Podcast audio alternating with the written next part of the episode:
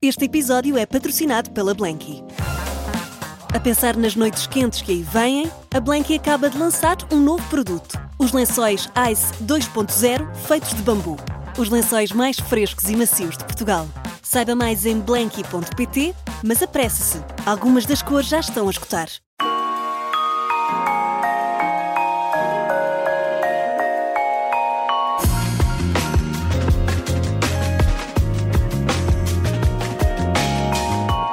Pode não ter sido uma das pioneiras, mas é certamente um nome incontornável para contar a história das mulheres no jornalismo desportivo em Portugal.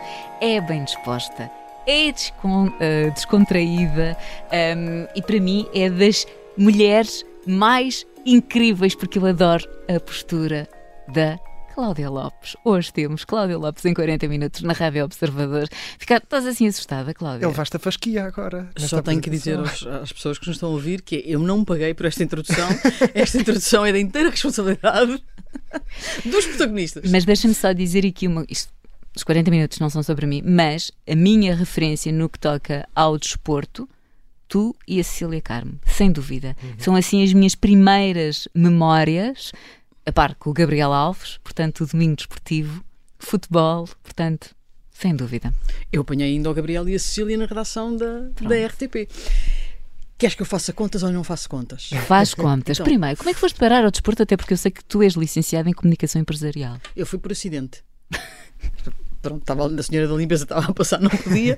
Não, uh, fora de brincadeiras, eu já estava na RTP, eu entrei para a RTP em 95, o que significa que eu de desporto, onde fui parar em 98, ora se estamos em 2023, já levo 25 anos. E quando se diz este número assim a frio, até, até dói, não é? Porque já são 25 anos e 25 anos é uma data assim muito redonda. Um, mas eu já estava na RTP desde 95, a estagiar uh, e passei por lá e estive sobretudo ligada a um programa que existia na altura de informação regional que era o País País uhum. e depois houve uma necessidade de organizar tudo, os colaboradores. Tu ainda te lembras desse tempo, uns tinham recibos verdes, outros tinham não sei o quê, as mais variadas formas de vínculos uhum. e então a RTP sendo ainda por cima uma casa pública, teve necessidade de organizar aquilo tudo e então de repente nós estávamos dentro de um concurso para ficarmos lá dentro e tivemos que estagiar em vários sítios porque eles não queriam, e bem, que nós fôssemos avaliados por pessoas com quem nós já tínhamos trabalhado de uma forma muito direta. Então, nessa rocambolesca mudança lá dentro, uh, eu fui parar ao desporto. E a vida dá tantas voltas que agora voltei a encontrar o Miguel Pratos na Sport TV. Portanto, Miguel Pratos foi meu chefe. Sim. E eu de repente chego lá. Olha, e quando surgiu essa hipótese do desporto, como é que tu encaraste? Bem. Gostavas já? O meu irmão é licenciado em Educação Física. Portanto, as modalidades lá em casa, eu sou do, te, do tempo do torneio das cinco nações na RTP2. E do Wimbledon e do Mundial de Espanha em 82. Eu sou muito antiga. Há aqui crianças a ouvir isto que não nas... Há pessoal aqui a trabalhar no Observador que em 82 não era. Não vamos falar que está à não vamos, Exato, não, não, vamos falar sobre isso, por favor, Cláudia. um, e portanto o fenómeno não me era estranho. Claro. Ou seja, que eu tinha visto modalidades e agora se tu dizias assim, percebias alguma coisa? Não percebia nada de nada. Malta, estamos a falar em 1998, não existia internet. A internet dava os seus primeiros passos, nós tínhamos umas contas de Hotmail, não é? nem havia Gmail, nem havia nada disso, e portanto não havia onde pesquisar nada. Havia os cadernos da bola e do Record, que nós fotocopiávamos na redação, portanto não é como agora, tu agora claro. fazes um brilharete, não é? Já nem quero falar de inteligência artificial, sim, mas tu eu... metes qualquer coisa no Google não é? e ele diz, é diz o jogador quando é que nasceu, o que é que fez, se era com o pé direito, se era com o pé esquerdo, tens 932 mil vídeos. Não, na altura tinhas os séniores, que é uma coisa que eu acho que se perdeu hoje nas redações, essa referência eu não, eu não posso ser o sénior, entendo? Ou seja, tem que ser pessoas responsáveis, tem, tem que ser pessoas mais velhas. E eu, quando cheguei à redação da RTP, havia de facto uma escola de jornalismo e de jornalismo desportivo, e até, por exemplo, no desporto automóvel havia uma redação grande e pesada de tudo ligado aos, aos motorizados, porque a RTP tinha tudo. As televisões privadas apareceram em 92, portanto, em 98 ainda eram muito incipientes, não é? Uhum. E é preciso ter dinheiro para comprar direitos de, de, de transmissões desportivas, claro. não é? Seja a Fórmula 1, o MotoGP, os campeonatos, o que for, não é? E, portanto, ainda não estavam nesse exercício de músculo financeiro as televisões privadas. Um, começaram até nesse... Já tinha dado a SIC, por exemplo, já tinha transmitido a volta a Portugal, em 98 volta a transmitir a RTP, portanto, ainda era tudo muito à volta da RTP no desporto. Portanto, eu comecei lá em 98 um bocadinho por acidente, um, E depois, às vezes, há coisas que nos acontecem na vida que embrace it, não é? Portanto, Eu estou pegando tudo nisso, portanto a RTP tinha esse leque muito variado em termos desportivos. Qual é que foi mesmo a tua primeira experiência no, no meio desportivo, no jornalismo desportivo? Lembras-te dessa essa primeira memória em que foste atirado aos leões? não fui atirado ao- aos leões, fui atirado ao Castelo de Leiria. Porque fui fazer um treino da União de Leiria que jogava com o Boa Vista para a Taça de Portugal numa das eliminatórias da Taça, já lá um bocadinho mais para a frente. E acho que às vezes a nossa. Que não, eu posso dizer isto na Rádio Observador, que é uma rádio séria. A nossa primeira vez marca-nos para sempre, não é? Podes dizer tudo. Sim, sim, já se disse muito pior. Mister Vítor Oliveira era o treinador da União de Leiria. Já contei esta história. E depois, mais tarde, tive o privilégio imenso de fazer um programa com ele. Para nós foi, de facto, um choque muito grande uh, a morte dele. Uh, mas foi o primeiro treinador com quem eu me cruzei. E isso é o que te marca. Hoje em dia, era impossível acontecer. Agora, eu cheguei lá, com o meu ar fresco e fofo, e disse: Mister, eu tenho que fazer o treino da União de Leiria, mas eu não percebo grande coisa disto. Trago aqui umas fotocópias da bola de quem são os jogadores do plantel da União de Leiria, não é? Então pediste ajuda ao treinador da União de Leiria. Cheguei E lá- ele ajudou. Mas sabes que eu acho que em tudo na vida o tu armar-te aos cucos é pior, não é? Às vezes a honestidade é desconcertante. E eu e acho que resultou, porque eu cheguei lá e disse: ajude-me a não fazer má figura. E ele diz assim: você vai ficar aqui ao pé de mim, na linha, portanto, junto ao banco, ok? Durante o treino. Quando tiver dúvidas, pergunte-me. No fundo, foste a treinadora adjunta Não, nesse não, treino. fui observadora, Observadora. tipo scouting, né? E eu então tirei imensas notas, tirei tudo, e depois falei com ele ali uma conversa informal, ah, no fim a tirar ali algumas dúvidas. Aí eu fiz a peça, claro que disse ao repórter de imagem, por favor, faz umas imagens maravilhosas do treino para ninguém ouvir o que eu estou aqui a dizer na peça. E a coisa lá se deu. Mas eu acho que tem um bocadinho a ver com isso. Eu depois vou fazer a volta a Portugal, que é talvez a coisa que as pessoas tenham mais memória do início. Sim. Com quem? Com Marco Chagas. Portanto, também é chegar lá e dizer: Marco, eu sei que a bicicleta tem um selim, uns pedais e um guiador, pouco mais do que isso, portanto, vamos lá aprender tudo sobre a modalidade. Às tantas, eu já falava em andamentos e desmultiplicações, porque quando tu aprendes com os melhores, se souberes aprender, se tiveres a humildade de beber tudo aquilo que te ensinam, podes sempre melhorar, não é? Portanto, eu cheguei junto do pelotão da volta e eu fazia perguntas, eu perguntava coisas aos massagistas, eu perguntava coisas aos mecânicos e queria que as pessoas me explicassem. Claro que de alguma forma eu tinha 25 anos na altura e, portanto, era um bocadinho fora da caixa, porque era a miúda que aparecia ali um bocado de paraquedas e toda a gente teve imensa amabilidade e imensa boa vontade para, para me ajudar. Então, partes daí e depois tens como obrigação progredir. E continuar a perguntar, mais tarde perguntas ao Google, não é? já podes perguntar ao Google, mas sempre aprender com os mais velhos, sempre aprender com quem tem coisas para contar Mas e, nunca ouv- te assustou. e ouvir. Ouvir os outros. Ouvir. Eu acho que às vezes ouve-se pouco. E sobretudo ouve-se pouco a voz de quem sabe mais do que nós. Hoje em dia acho que os miúdos quando chegam às redações são muito... Então, quando é que eu começo a apresentar? Calma, jovem. Já te Calma. disseram isso alguma vez, por exemplo? Já, já. Oh, esquece. Hoje em dia as redações têm, estão muito cheias de estagiários. Eu acho que todos nós temos que começar por algum lado, mas eh, eu faz-me um bocadinho a impressão, ahm, ao fim de 15 dias, eh, as pessoas estarem a fazer diretos. Calma, jovem, não é? Ou seja, tu não sabes muito pouco. Ahm, e eu acho que hoje em dia, às vezes, é- do ponto de vista da cultura geral, é assustador o quanto as pessoas não sabem. Ah, mas muito cheias de si própria, muito nas redes sociais, porque é um misto entre ser jornalista e influencer. E eu, É a fome de aparecer. eu sinto-me muito velha. Nestas circunstâncias. Ou seja, está a primeira forma do que conteúdo. E eu venho de uma geração onde o conteúdo tem sempre privilégio. é? Tu, se não quis, tu- a malta tem muita necessidade de aparecer mesmo a meio das peças e tal, porque estamos aqui em reportagem e tal. Não, faz uma boa peça, uma boa peça limpinha. Ah, não é preciso o repórter ou o jornalista aparecer sempre. Não. Esta, hoje em dia tens muito isso, tens muito o culto da imagem, muito vindo das redes sociais, mas eu. E isto transposto para o jornalismo, E tu nunca sentiste isso?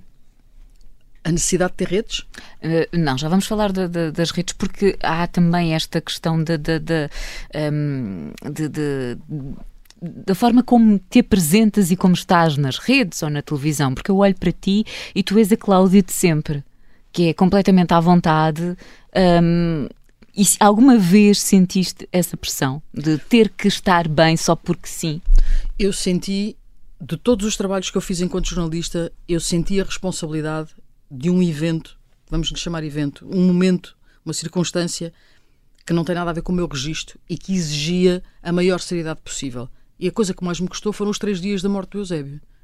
Porque exigia um registro que não é o meu. Exigia um registro de sobriedade total, de respeito total pelas imagens que estavas a receber de milhares e milhares de pessoas a prestar uma última homenagem em dor profunda.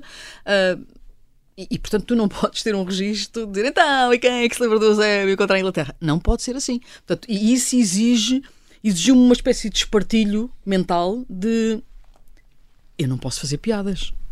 Percebes? Eu tenho que fazer isto uh, uh, e, e, e, a mesma consternação das, nós nos entrevistámos gente que jogou com ele na seleção e portanto tinham perdido uma pessoa que conheciam a vida inteira e portanto isso existe um outro registro.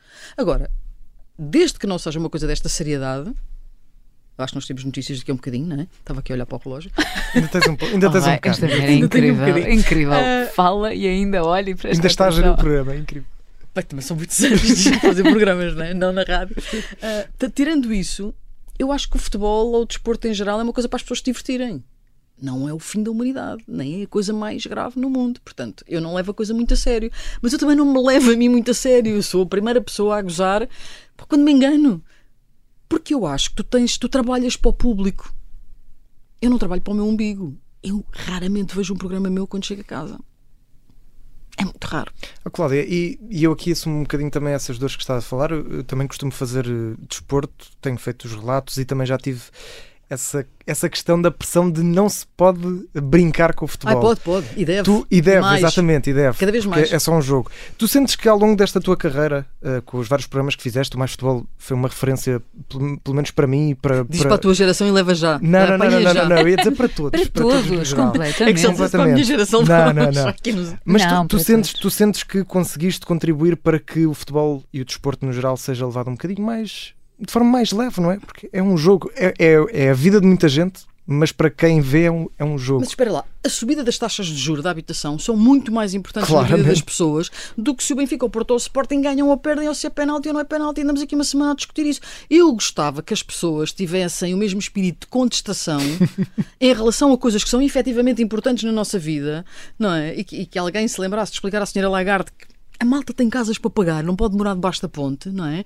Um, como as pessoas vivem apaixonadamente o futebol. Uma das pessoas que eu mais admiro profissionalmente naquilo que faz é o Ricardo Araújo Pereira. O Ricardo pode ter um programa em que vai Marcelo, vai Costa, vai Ministros, vai tudo. Mas tu não podes tocar no futebol. Sim. Porque quando toca no futebol, a coisa é ameaças nas redes sociais. É, uhum. Ou seja, tu não podes ter uma opinião.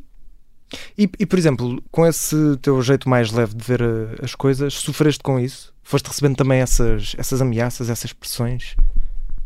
I don't give a shit. Acho que é uma ótima resposta. Querem saber? Às tantas, tu podes estar só a enervar com um comentário de uma criança de 14 anos. Sim, não sabes quem é que está do outro lado. Até porque muitos são anónimos. É, e é um avatar qualquer, e é uma foto qualquer, ou seja, eu tenho mais do que fazer na vida. Eu vou fazer quase 50 anos, portanto não posso estar de repente a levar em linha de conta uma opinião ou um insulto de uma pessoa que eu não sei quem é. Sabes porquê?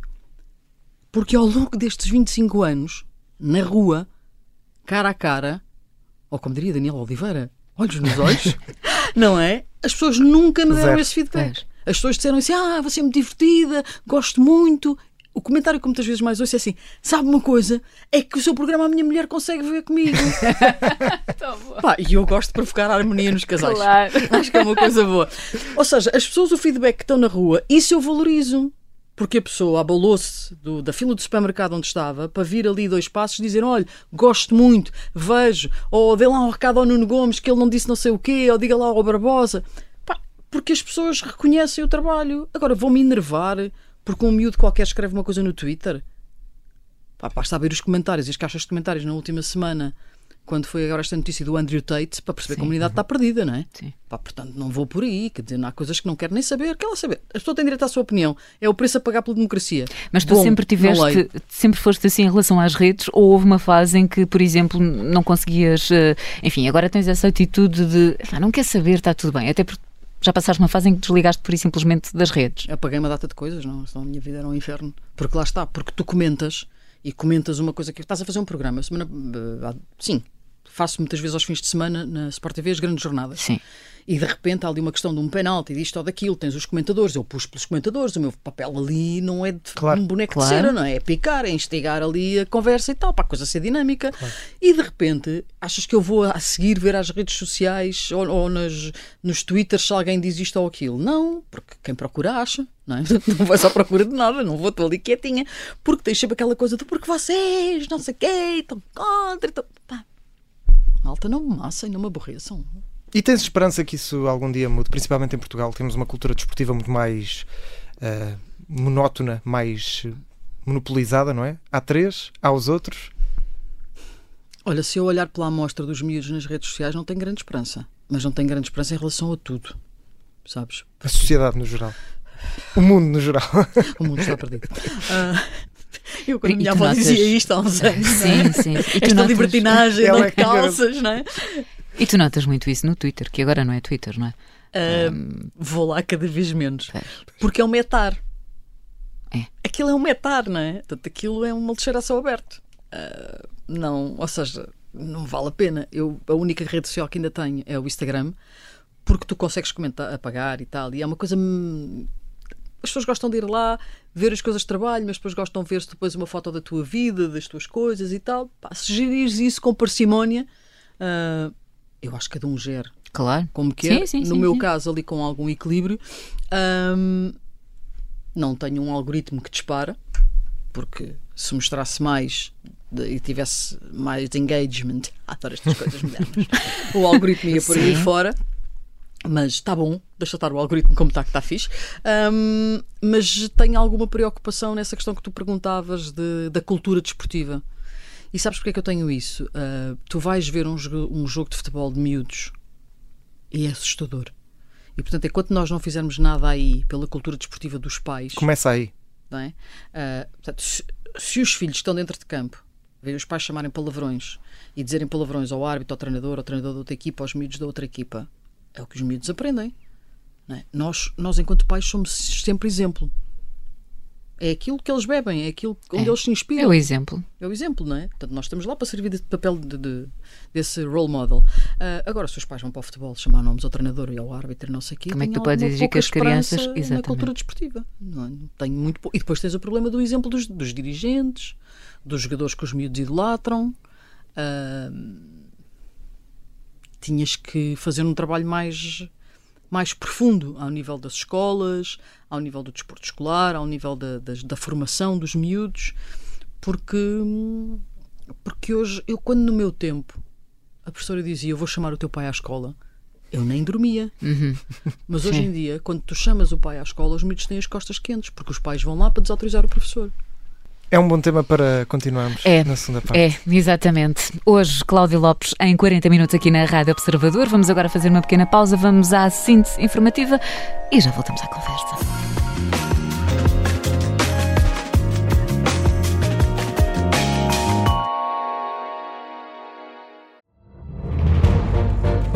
Esta é a história do padre obcecado com a infiltração do comunismo na Igreja que tentou matar o Papa em Fátima.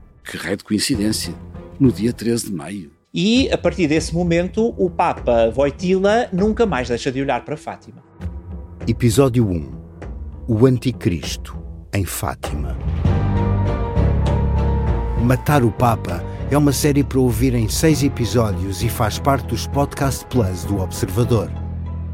Um novo episódio a cada terça-feira. Os assinantes do Observador têm acesso antecipado a todos os episódios desta série, já disponíveis em observador.pt. Os Podcast Plus do Observador têm o apoio da Kia.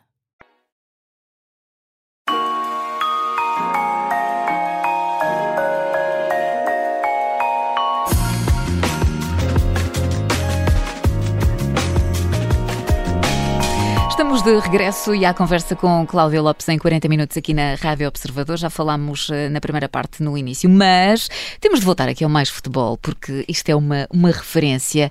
Histórias de bastidores. Conta-me lá, tu tens tantas. Eu sei que tens. Com os meus meninos. Sim. Imagina, olha, quando, quando surgiu a hipótese do Mais Futebol, desses nomes, houve assim algum que tu, eu sei que o Pedro Ribeiro tu já conhecias, mas houve assim algum nome que tu a partir de, aliás, tu também conhecias, não é? O Barbosa, o Nuno Gomes, mas algum nome que tu pensasses, não sei se isto vai funcionar. Mas atenção que o Barbosa e o Nuno Gomes não estão no tempo não das pirâmides sim, de Gizé, Sim, é? sim, isso é verdade. Desde tempo. o início, sim. Uh, não. Um, acho que a única esquizofrenia mesmo engraçada é que eu nunca fui capaz, e foram muitos anos que eu fiz o programa com o Tomás Moraes, eu nunca fui capaz de tratar o Tomás por tu. Porque eu conheci o Tomás em, na qualidade de selecionador nacional de rugby. Uhum. Sim. E de repente ele aparece-me ali no estúdio e eu tenho a maior admiração pelo Tomás. Eu não sou capaz de dizer, então Tomás, estás bom? não sou capaz. Ainda hoje. Ainda hoje, eu não trato o Tomás por tu. Portanto, não trato. Há pessoas que não trato por tu. Uh, eu há pouco tempo na Sport TV fiz um programa com o Diogo Feio, que foi deputado, uh, que estava lá na qualidade adepto do Futebol Clube do Porto. Eu tratava os meus comentadores à minha direita por tu e o Diogo tratava por você. Porque não consigo, não é? Há coisas que eu não consigo. Há pessoas que eu conheço, uh, ou, que ou que na minha cabeça estão dentro de outra caixa, não é? E eu de repente não consigo dizer então, estás bem? Não, não é too much para mim, não é? Então essa esquizofrenia manteve-se durante muitos anos e o Tomás dizia: Cláudia, mas podes-me tratar por tu? E eu dizia: Tomás, não consigo, não consigo mesmo. Uh, e estava o Moser, uh, que já está, é, é um outro espírito Sim. completamente. Uh, completamente descontraído, acho que a malta, os brasileiros têm essa capacidade de ser muito mais eh, flexíveis e têm uma soltura na língua muito mais engraçada. Guardo uma frase mítica de Carlos Mozart que dizia: Enquanto tiver de meia, nega tudo. muito bom. Eu consigo imaginá-la dizer isso e fica, e fica muito bom. então era, era mítico, não é? Mas. E é isto de cada programa, não é? Esta animação que passa também para, para os espectadores? Não, já, eu, eu já tive momentos, sobretudo agora porque estamos juntos há mais anos, um, com o Pedro e com o Nuno. Ainda há umas semanas uh, aconteceu-nos isso. Antes do programa, a galhofa era de tal ordem. Pá, quando o programa arranca, nós estamos perdidos de riso. Imagina, entra o genérico e tens o primeiro plano e eu estou fazer uma força imensa para não porque eu tenho à minha esquerda o Nuno e o Barbosa e eles fazem-me lembrar os velhos dos marretas. nhê, nhê, nhê, nhê, nhê, e um diz nhê, nhê, nhê, nhê, e, pá, e às vezes eu digo, pá, vocês estão velhos os dois. E eu costumo brincar, e com o Ribeiro também, nisso, dizer, os nossos filhos vão nos castigar. E um dia nós vamos estar os quatro no mesmo lar de idosos. e eu estou sempre, sempre, a gozar com o Barbosa a dizer que ele um dia vai dizer à enfermeira: Porque, senhor enfermeira, eu fui internacional. e ele está bem, eu vou, agora vamos tomar os comprimidos. Mas isso é um sonho, de certa forma, não é? Ah, mantinham, mantinham essa relação. Não, nós não merecemos aturar-nos para toda a eternidade.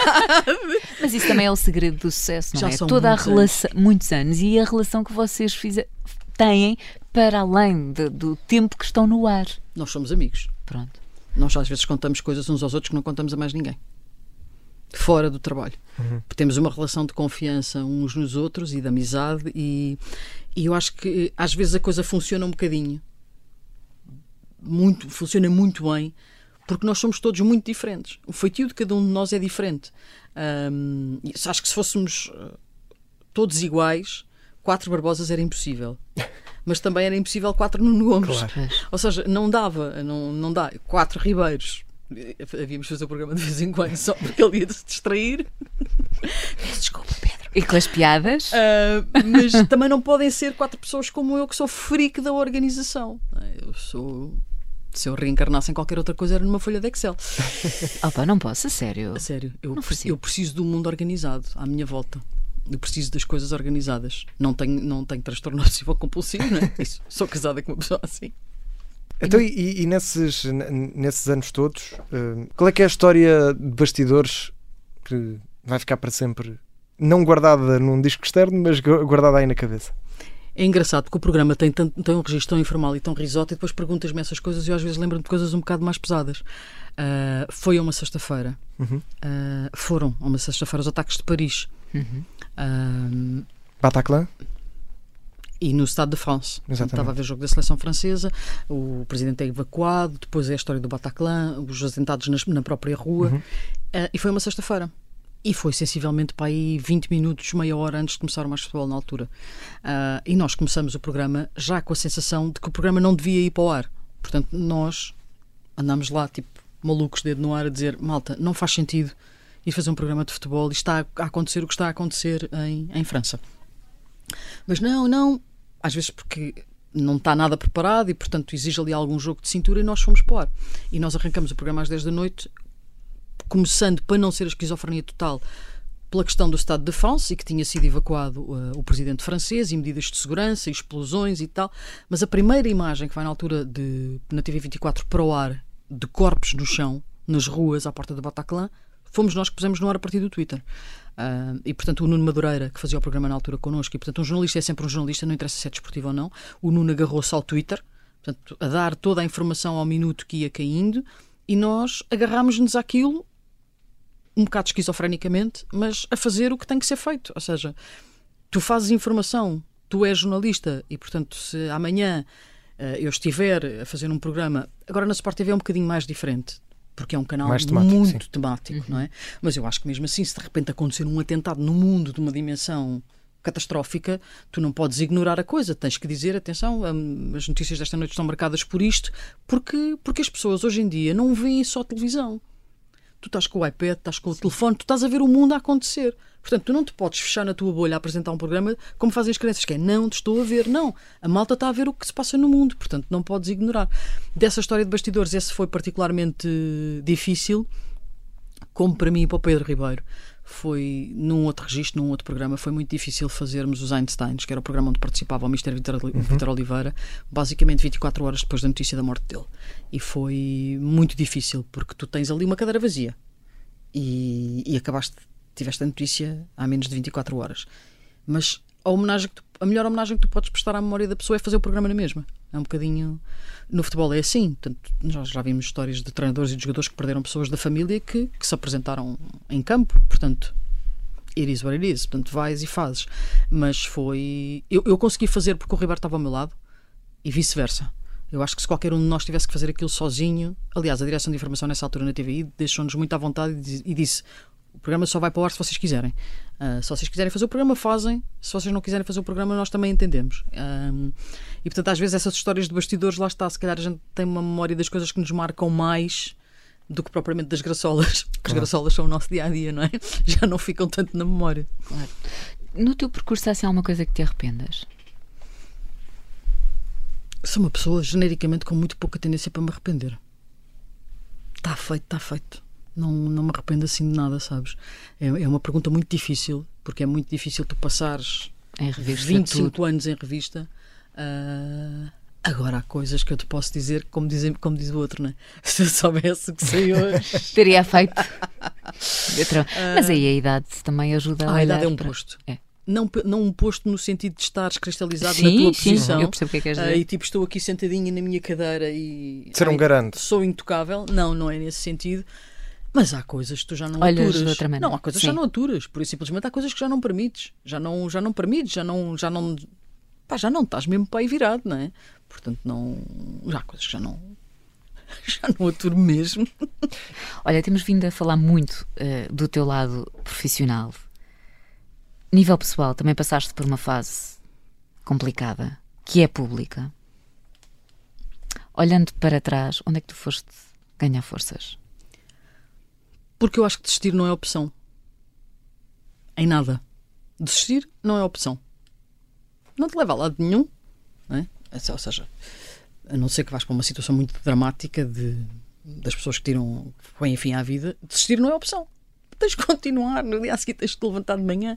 Uh, e há alturas na vida que isso não é fácil. O meu raciocínio na altura, uh, e, e, em muitas circunstâncias na vida, mas nessa altura em específico tu te estás a referir, é isto é uma corrida contra a dor. E ela não pode ganhar. E portanto, não tens outra opção. Uh, não tens outra saída. Não dá para fechar a porta, não dá para dizer eu desisto. Não dá para dizer isso. Tens que ir em frente. E portanto, uh, eu acho que a maternidade não é uma coisa fácil. A parentalidade, melhor dizendo, uhum. hoje em dia, não é uma coisa fácil. Não é uma coisa fácil nos dias de hoje, onde eu acho que às vezes todos nós temos filhos, nos sentimos um bocadinho como aqueles chineses do circo, que têm os pauzinhos e os pratos todos a rodar. Porque tu não podes ser melhor profissional, ou seja, tens que ser o profissional de top, tens que ser a pessoa em casa de top, tens que ser a mãe de top, tens que ser tudo de top. E como o dia só tem 24 horas e algumas não são passadas a dormir porque as crianças não deixam, não é fácil. Um, e não é muito fácil que as outras pessoas entendam isso. Uh, e nós, isso é das coisas que mais me enerva nas redes sociais: é tu venderes a perfeição. E a perfeição não existe.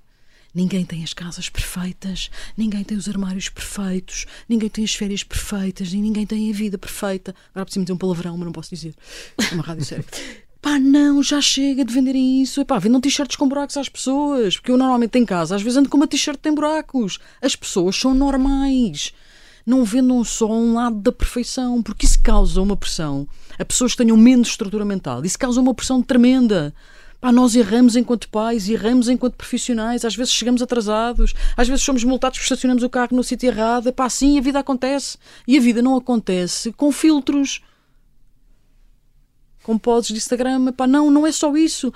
Pá, metam-se na vossa vidinha, malta. E tu, como, como também sendo uma cara conhecida, uh, foi mais difícil para ti também conseguires te resguardar, ter, ter esse momento mais íntimo? Não. Falarei sempre sobre essa questão porque há muita gente que sofre em silêncio. Porque perder um filho, em qualquer circunstância que seja, é uma coisa contra a natura.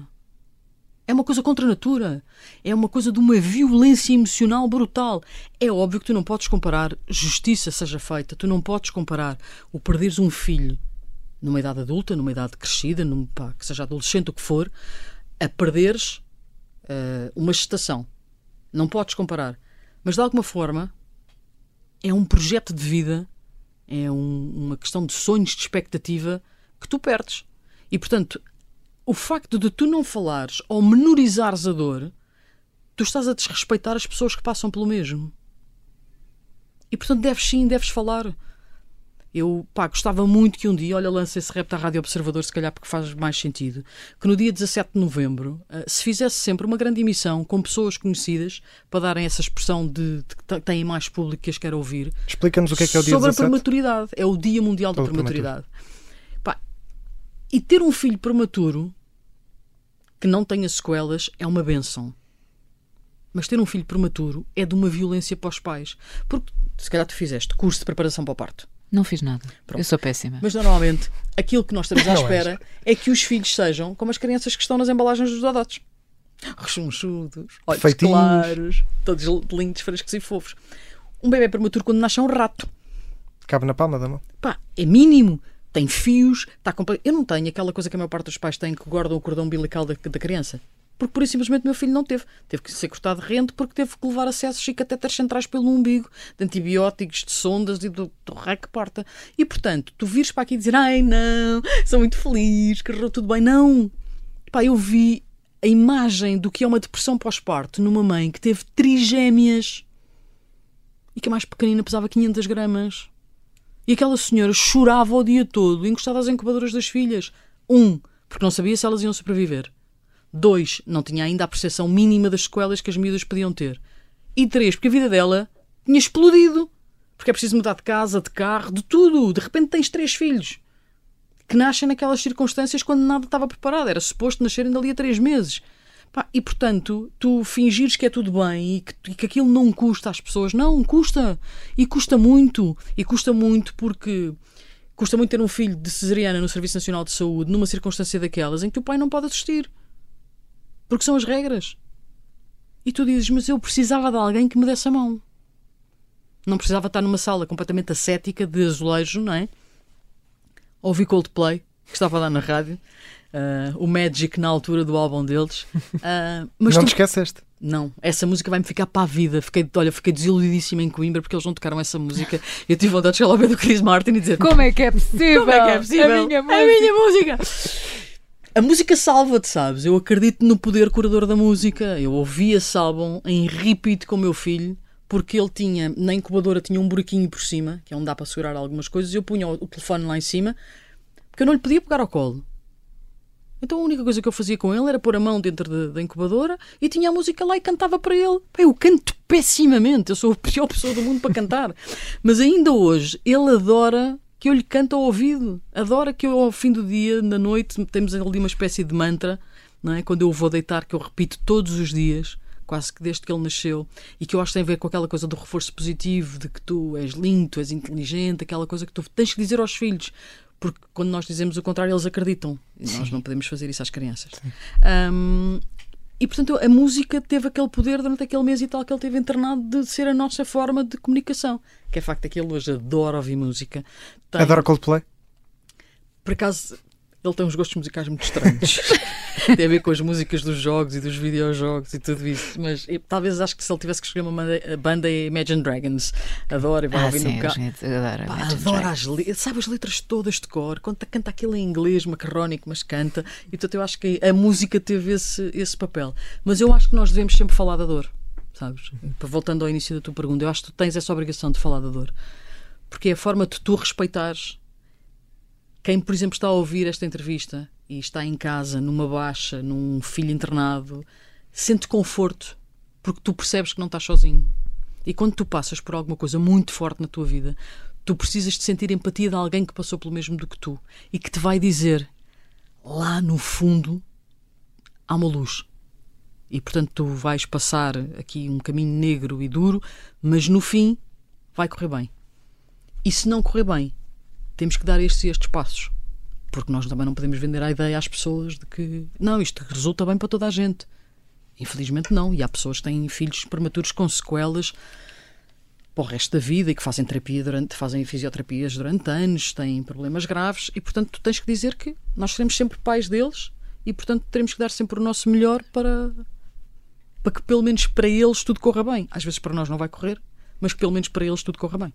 E portanto eu acho que tu deves sempre falar da dor nesse sentido de que pá, o mundo não é perfeito. E nessa altura tu pediste ajuda? Uh, eu acho que a pessoa que mais me ajudou nessa altura foi o meu marido. Neste sentido, eu acho que para me ajudar, ele não se permitiu, em muitas circunstâncias, sentir a própria dor dele, sabes? Porque achou que era uma prioridade uh, ajudar-me a mim.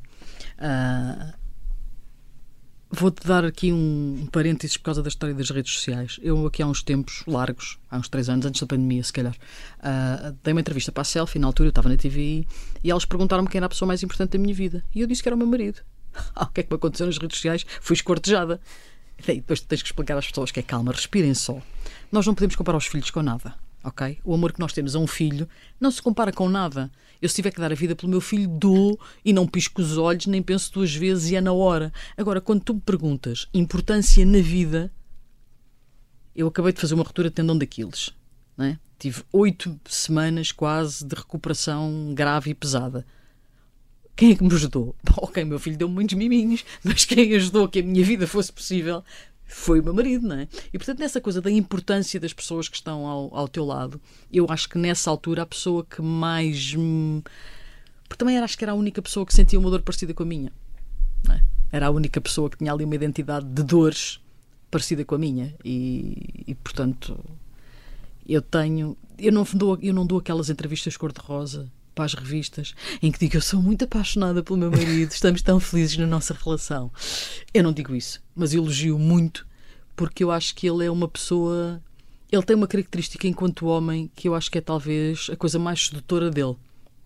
É que nunca se deixou intimidar pelo facto de, em muitas circunstâncias, as pessoas dizerem que ele é o marido da Cláudia Lopes.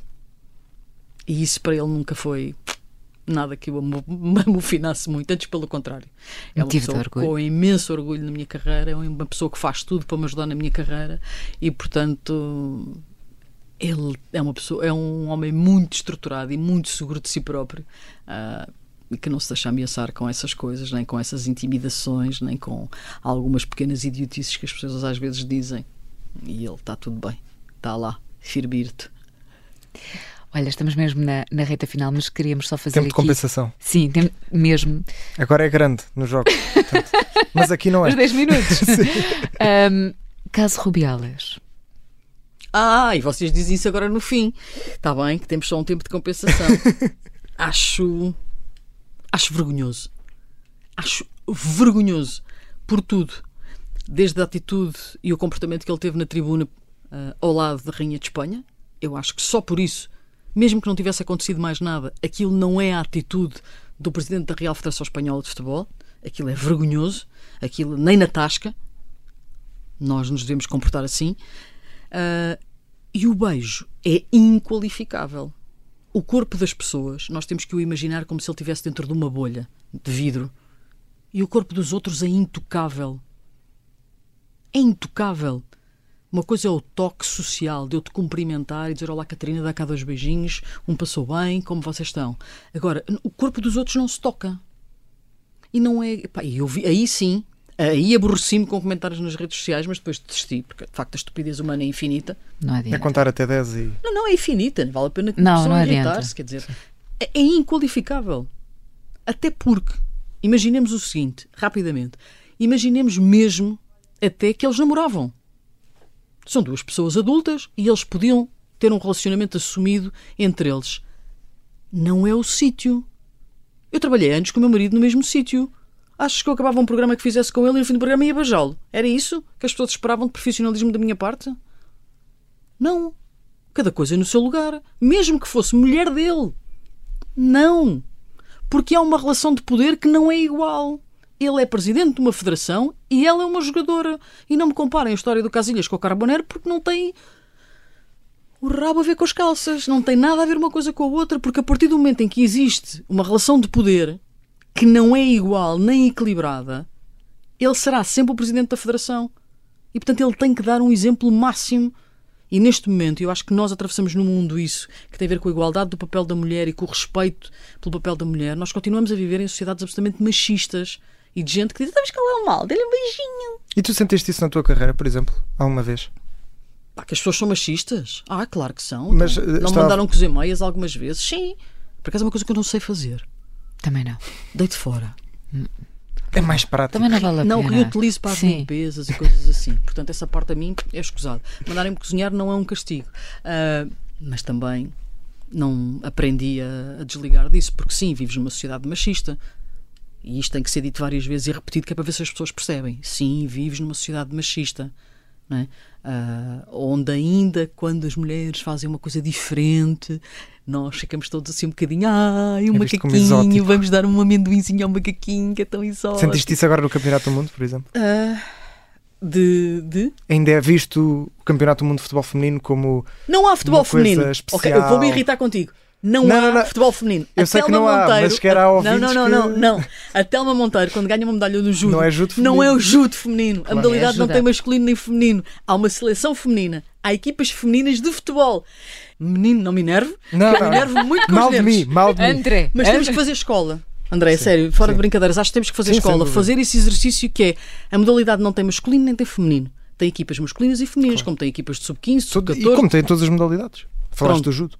Falei da Telma, porque ganha medalhas que se farta. E, e é uma grande atleta. E ninguém põe em causa. Sabes porquê?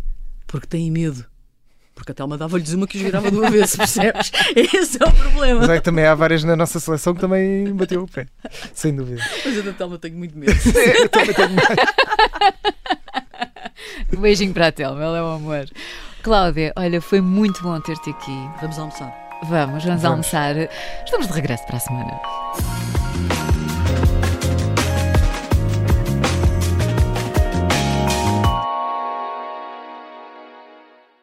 Este episódio é patrocinado pela Blanky. A pensar nas noites quentes que aí vêm, a Blanky acaba de lançar um novo produto: os lençóis Ice 2.0 feitos de bambu. Os lençóis mais frescos e macios de Portugal. Saiba mais em blanky.pt, mas apresse-se, algumas das cores já estão a escutar.